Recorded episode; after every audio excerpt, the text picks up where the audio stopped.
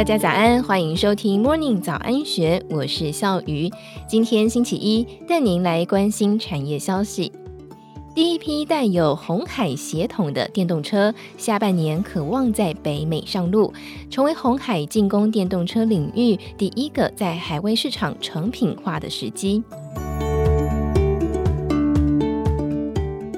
红海与美国电动卡车业者 Lordstown Motors 五月十二号同步公告，双方正式达成代工生产制造协议以及合资开发协议。红海并且指出，这代表双方的合作进入新的里程碑。代工生产制造协议确定了 Lordstown Motors 成为红海第一家量产的商用车客户。红海将会以二点三亿美元（大约六十九亿元台币）买下 Lordstown 在美国俄亥俄州的汽车工厂，将会为对方生产第一款商用电动皮卡 Endurance。红海也将供应部分零组件，预计下半年会开始出货。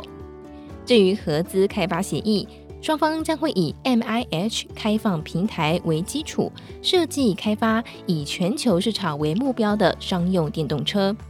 鸿海将投资五千五百万美元，超过十六亿元台币。持有此合资公司百分之五十五的股权，双方将会共享资源，结合红海与 Lordstown Motors 在 ICT 与电动车产业的专业，提供所有的 OEM 客户以更低的产量和更短的上市时间，达到量产规模。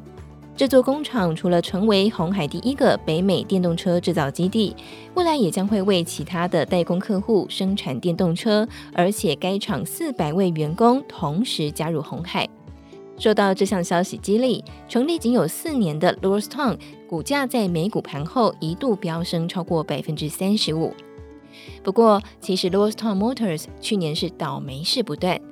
先是创办人兼执行长 Steven Burns 在六月份走人，财务长 Julio Rodriguez 为了第一季财报的惨淡也辞职，甚至是引来了美国证券管理委员会以及司法部的调查。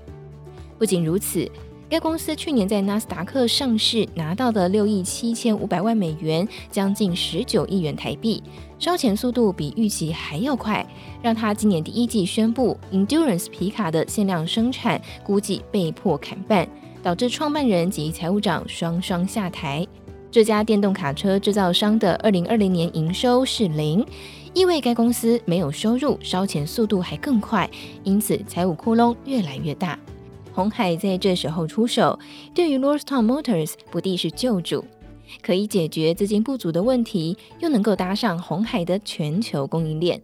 鸿海则是可以拿到现成的厂房、设备及人才，还能够短时间在美国电动车市场打响名号，达到双赢的局面。